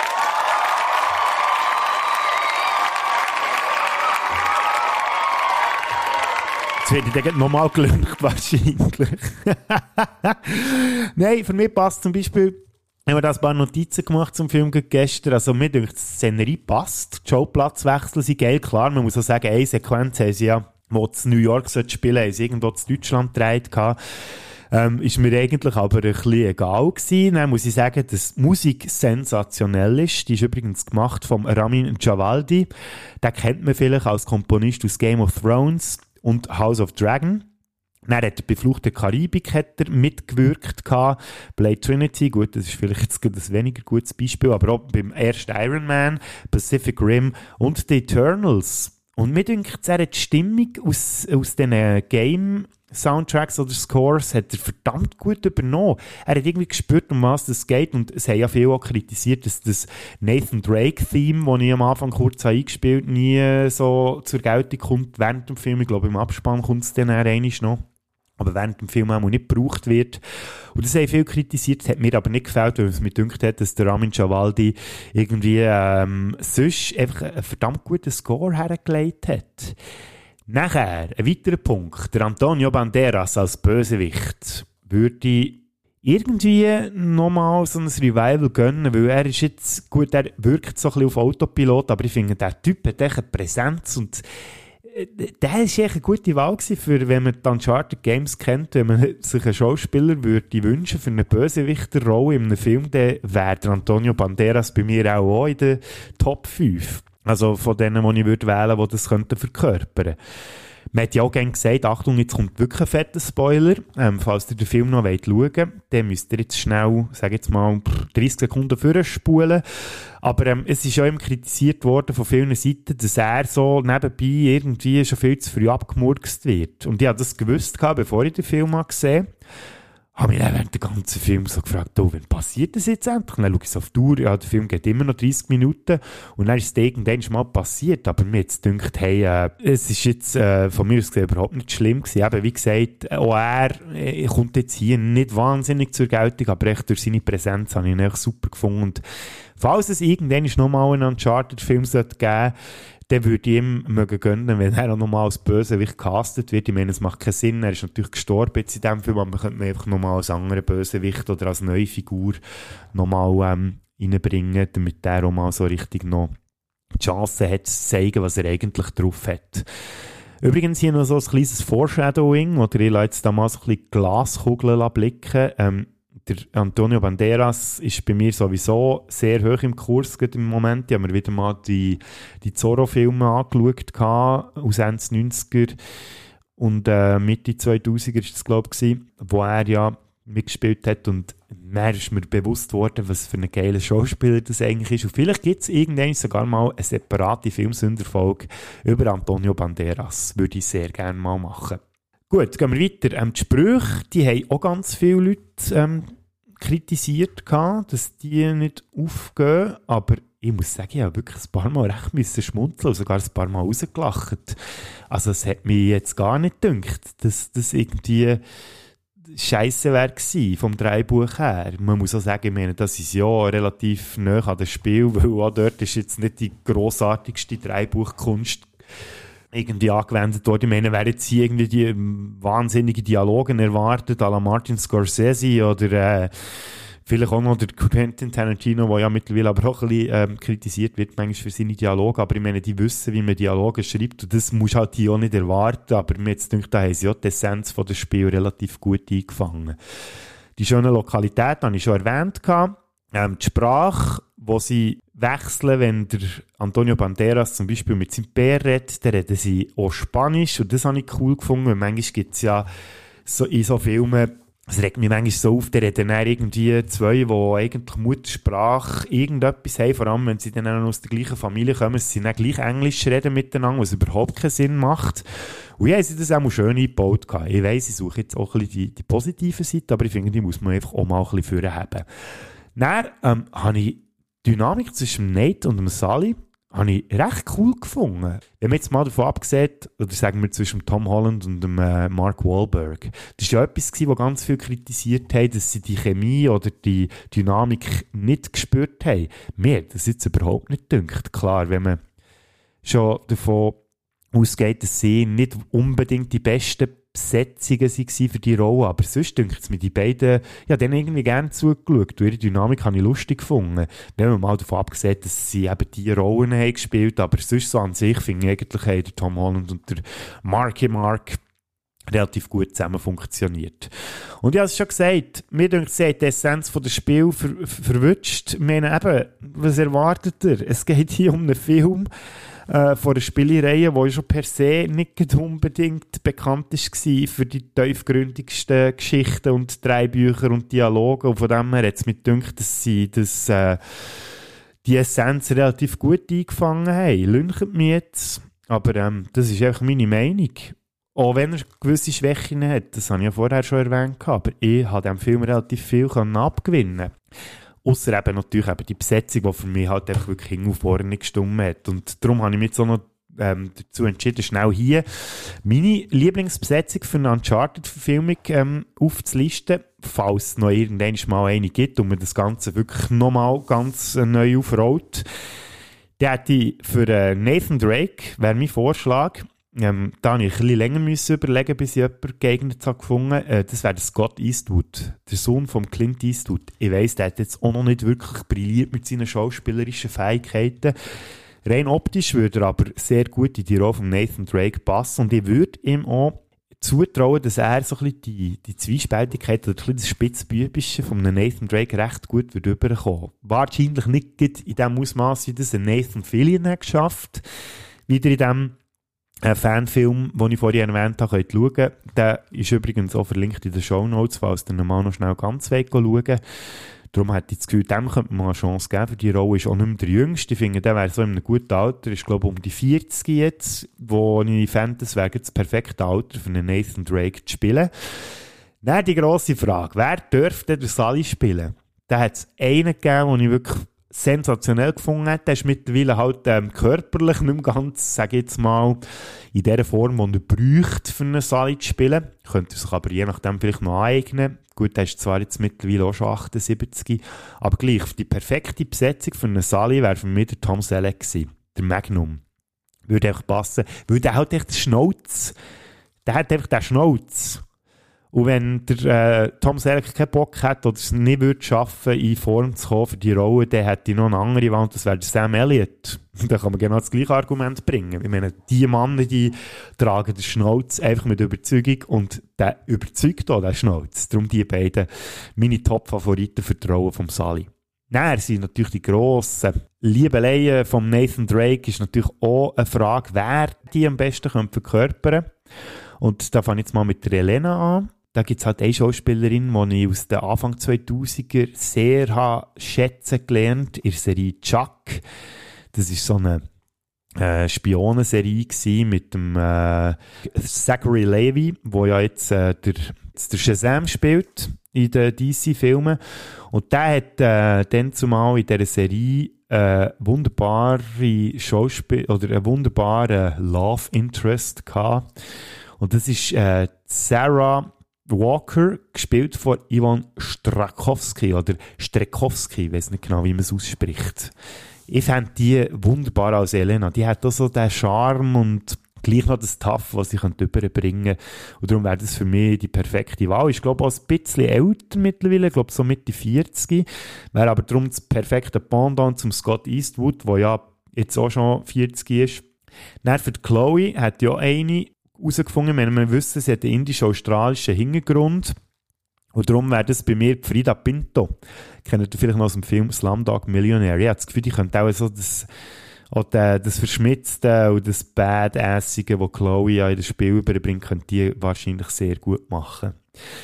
Dann würde ich Charlie Cutler, oder Cutter, jetzt weiß ich es gar nicht mehr, äh, auf jeden Fall auch noch reinbringen. Der, äh, verbündet aus dem dritten Teil, wo ja der Mitte äh, irgendwie so ein bisschen vor der Bildfläche verschwindet. Und ja, das ist jetzt ein bisschen langweilig, wenn ich das sage, weil das haben schon ganz viele andere vor mir gesagt und ich glaube auch, äh, die Macher vom Spiel, vom dritten Uncharted-Teil, haben sich auch ein bisschen von diesem Schauspieler inspirieren aber darum fände ich auch, komm, nehmt den sich mal für die Rolle, der wird perfekt passen, Jason Statham. Liebe Grüße geht auf England. Dann haben wir natürlich noch die Bösewichte, die wir irgendwie besetzen müssen. Also wenn sie, wie im dritten Teil, ähm, auf die gehen, dass sie Nathan Drake äh, weibliche Antagonistin gegenüberstellen dann fände ich Jessica Chastain einfach wunderbar für eine Bösewichtin. Äh, die Frau, die ist eh, also, äh, un unglaublich, schon fast äh, aufdringlich talentiert. Darum sehe würde ich sehr gerne mal so ihre, ihre bösewichte Rolle in einem größeren Hollywood-Streifen sehen. Man kann sich da schon mal so ein bisschen darauf einstimmen, wenn man den Guillermo del Toro-Film mal schaut. Crimson Peak.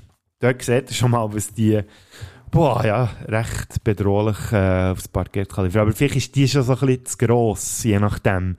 Genauso wie meine anderen Alternativen, die man für einen Bösewicht brauchen kann. Wir meinen, die sind alle recht farblos gewesen, das haben wir vorhin schon gehört. Aber wenn man jetzt zum Beispiel den Lazarevich mal möchte, auf der grossen Kinoleinwand zeigen, dann würden da so zwei Namen gut passen. Und zwar Namen, wo wir letzte Woche oder beim letzten Podcast schon drüber geredet haben, das wäre der Rock oder der Vin Diesel. Fände irgendwie noch lustig, wenn die beiden mal irgendwie mal eine Schurkenrolle wieder einmal würden spielen und nicht immer da ihres Heldengetue, wo man eh nicht mehr abkauft. Ich könnte mir vorstellen, dass die, die ja mittlerweile beide auch nicht mehr so interessiert wirken in ihren Filmen, vielleicht würden sie sich dort oder würden sie dort mal wieder ein bisschen mehr aufleben, wenn sie auch mal so eine Schurke könnten spielen und völlig abdrehen. Dann ähm, braucht es natürlich auch immer einen Handlanger. Da hat jetzt der Harry Melling hat da gewählt. Der hat ja der, ähm, der äh, Cousin gespielt vom Harry Potter. Hat man jetzt gesehen, der Schauspieler vor kurzem im äh, Film mit dem Christian Bale, wo ich Anfangsjahr darüber geredet habe, äh, The Pale Blue Eye, der denkwürdige Fall des Mr. Poe und natürlich auch im Buster Scruggs von den Coen Brothers hat der Harry Melling einen sensationellen Auftritt gehabt. Ähm, ja, darum, ich finde, der würde irgendwie noch so passen in so eine Handlangerrolle. Und wenn man den Ramses oder Ram Ramses der äh, random Piratenanführer Nummer 23 auch noch würde wollen oder würde wollen einbauen in einen Uncharted-Film, dann fände ich den sen sensationell gespielt vom Oscar Isaacs. Und das wäre so ein bisschen meine, mein Traumcast für einen Uncharted-Film, wenn man den mal so richtig würde wollen machen. Aber eben, wie ich schon vorhin gesagt habe, ich habe jetzt nichts katastrophal gefunden an diesem Uncharted-Film und das muss ich sagen, das ist etwas, was sich durch die ganze Uncharted-Reihe inklusive Spiel durchzieht. Ich finde, die haben irgendwie ein Level gehabt und ich habe Spass gehabt, auch wenn der erste Teil mich vielleicht nicht ganz so gepackt hat wie die anderen, also der Spielteil. Und der Film jetzt, wie gesagt, mit gewissen Abstrichen habe ich den auch mögen geniessen. Und ich muss sagen, es ist relativ kon konstant gewesen, das Ganze, wenn man es jetzt vergleicht, zum Beispiel mit der Alone in the Dark Spielereihe, wo ich ja das letzte Mal allein besprochen habe, wo ich ja müssen sagen, nee, komm, das ist jetzt wirklich, da hat, hat Sachen drin gehabt, die Filme sind wirklich katastrophal gewesen, so. das kann man jetzt hier einfach nicht sagen. Und darum finde ich es auch ein bisschen schade, dass man sich ja 2016 entschieden hat, die ganze Nathan Drake-Saga irgendwie zu beenden, weil ich hatte Freude, die Figuren wieder mal zu sehen. Also gut, Nathan, ich meine, Chloe haben wir ja 2017 nochmal bekommen. Und ich würde mich auch freuen über einen weiteren Uncharted-Teil. Mal schauen, was da noch kommt. Man hat ja jetzt irgendwie vor kurzem mal in äh, so einem Video, das PlayStation nicht rausgegeben hat, so gewisse Ausschnitte aus Spiel gesehen, wo sie dann irgendwann in Zukunft wollen rausbringen Und da hat man dann irgendwie so eine äh, in der Katakombe hat man eine blonde junge Frau gesehen von hinten, die mit einer Fackel so im Zeug rumläuft, wo man so ein bisschen darauf schließen kann, dass es wahrscheinlich auch wieder um Schatzsuche geht. Und darum ist jetzt so ein bisschen äh, das Gerücht um, dass sie wahrscheinlich Tochter von Nathan Drake und von Elena Fischer ähm, als Protagonistin vom nächsten Uncharted-Teil bringen weil ich kann mir fast nicht vorstellen, dass es da nicht mehr, nicht mehr gibt. Ich meine, die Kuh, die wird sicher noch gemolken, die hat so viel Geld reingespielt. Es kann nicht sein, dass das einfach nach Uncharted The Last Legacy, also einem Spin-off mit der Chloe, jetzt einfach fertig ist. Ja, ähm, wir hören heute mal für positive Noten auf. Das freut mich ehrlich gesagt wirklich sehr, weil ja, jetzt in der letzten Zeit habe ich relativ viel immer ein bisschen ab gemotzt. Ähm, gut, außer jetzt vielleicht bei Guardians of the Galaxy 3, aber auch dort habe ich an am Schluss gewisse Kritikpunkte müssen haben, ähm, wo man auch äh, gewisse Leute haben gesagt haben, hey, am Fall den Film schon ein bisschen besser gefunden, als du dann geredet hast. Und ich habe das Gefühl, ich hätte doch nicht über den Film geredet. Und irgendwie passt mir das noch so, äh, das ist so ein befriedigendes Gefühl. Es ist so wie, hey, cool, habe ich jetzt da noch drüber können reden. Und es ist wirklich so ein versöhnlicher Abschluss. Darum frage ich mich, ob ich das, was ich als nächstes geplant habe, überhaupt machen soll. Weil ich weiß nie, ob es einen versöhnlichen Abschluss gibt. Und da wäre ein aktueller Kinofilm der wieder mal Thema oder könnte Thema werden, wo ja Gun ist gelaufen und glaube auch schon dort von den Kritikern ein bisschen ist verrissen worden. Hitler made mistakes, and with this, I will correct them all. You stole it. Then you stole it. And then I stole it. It's called capitalism. This way! Fasten your seatbelts. There might be some turbulence. You've taken your chances, made your mistakes. And now a final triumph. Indy! Give him hell, Indiana Jones! A few times in my life, I've seen things. I've been tortured with voodoo. Been shot nine times, including once by your father. Ah, sorry! But I've been looking for this all my life.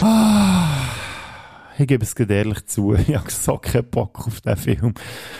Indiana Jones, The Dial of Destiny. Und ja, aber das sollte ja auch einen Abschluss geben für die Vorlage quasi von Uncharted oder eine von den Vorlagen, wo Uncharted darauf basiert. Und ich habe wirklich irgendwie keine Lust, den Film zu schauen. Ausser die findet jetzt, also die könnt mir sehr gerne schreiben, ich soll den schauen. Ich den auch noch besprechen mit einem ehemaligen Radiokollegen von mir, der hier im äh, Adventskalender auch schon gehört und zu Star Wars hat geredet. Mehr verrate ich nicht. Ich könnte gerne mal in den Adventskalender reinlassen aus dem letzten Dezember. Ich weiss jetzt nicht, ob wir das noch zustande bringen. Ich habe mich nämlich seither nie mehr bei ihm gemeldet, äh, ob wir das jetzt wirklich machen mit dem fünften Indiana Jones. Aber eben eigentlich habe ich jetzt so überhaupt keinen Bock auf den Film. Ich habe Angst, dass wir den noch mehr als den vierten Teil, wo es ja nicht gibt, äh, sagen ja Filmfans, und ich gehöre da dazu, wirklich noch Podcast über den zu machen. Aber eben, schauen wir. Es gibt auf jeden Fall eine Filmsonderfolge, die jetzt schon geplant ist und auf die freue ich mich besonders. Es geht nicht wegen dem Film natürlich. Da hat ja vielleicht mitbekommen, dass da jetzt so eine Realverfilmung ist rausgekommen von einem Disney-Klassiker. Und ich habe mich ja jetzt äh, konsequent schon mal erfolgreich äh, dagegen gewehrt, gehabt, irgendeine von diesen Neuverfilmungen irgendwie zu schauen. Aber dann hat mir ein lieber alter Freund wo ihr regelmäßig hier gehört habt in diesem Podcast, hat mich dann gefragt, oh, Ariel, das wäre doch noch etwas, oder? Dann könnten wir zwei so richtig abhaten und der alte Trickfilm so richtig abfeiern. Und darum fing ich mich ein, in ein paar Wochen in alten Gefilden, sage ich jetzt mal. So, es wird ein bisschen eine Rückkehr zum Spätsünder-Universum gemixt mit den Filmsündern und auf das freue ich mich irgendwie, obwohl ich mich relativ ah ja, so Unlust, den Ariel-Film zu schauen, aber eben im Gesichtspunkt, dass ich ihn zusammen mit einem sehr guten und tollen Podcast-Freund kann besprechen, freue ich mich sehr drauf. Und falls ihr noch einen guten Input hättet, dürft ihr das sehr gerne äh, einwerfen. Gerade was so äh, die sage jetzt mal Spezialfolgen hier angeht, falls ihr irgendwie mal Bock hättet, dass ich über irgendeinen Film reden wo, oder eine Filmreihe, wo ihr findet, das muss jetzt mal besprochen werden und ihr dürft auch sehr gerne euch melden, falls ihr mit mir zusammen etwas wollt aufnehmen Da bin ich sehr offen und bin auch immer sehr offen für gute Vorschläge. Ja, jetzt wünsche ich euch aber mal mit dieser Uncharted-Geschichte äh, verdaut es noch gut und ähm, ich hoffe, wir hören uns gleich wieder. Wie gesagt, Ende Juni dann mit dem Ariel-Podcast, wo wir über äh, Ariel aus Ende 80er reden und über, über die aktuelle Neuverfilmung. Und in dem Sinn bleibt mir nur noch zu sagen, das, was ich immer gesagt habe, früher, vor allem im Radio, habt's gut und habt Sorge und am besten klingt mir doch der Podcast aus mit dem Schluss von meinem liebsten Uncharted-Teil. No way. Eh, it's not as nice as the one you two wrecked four years ago, but it'll do. Come on. Let's see if I can remember how to fly the goddamn thing. Hey, this has parachutes, right? Oh, yeah. Three. Eh, more or less. Okay, that's a wrap.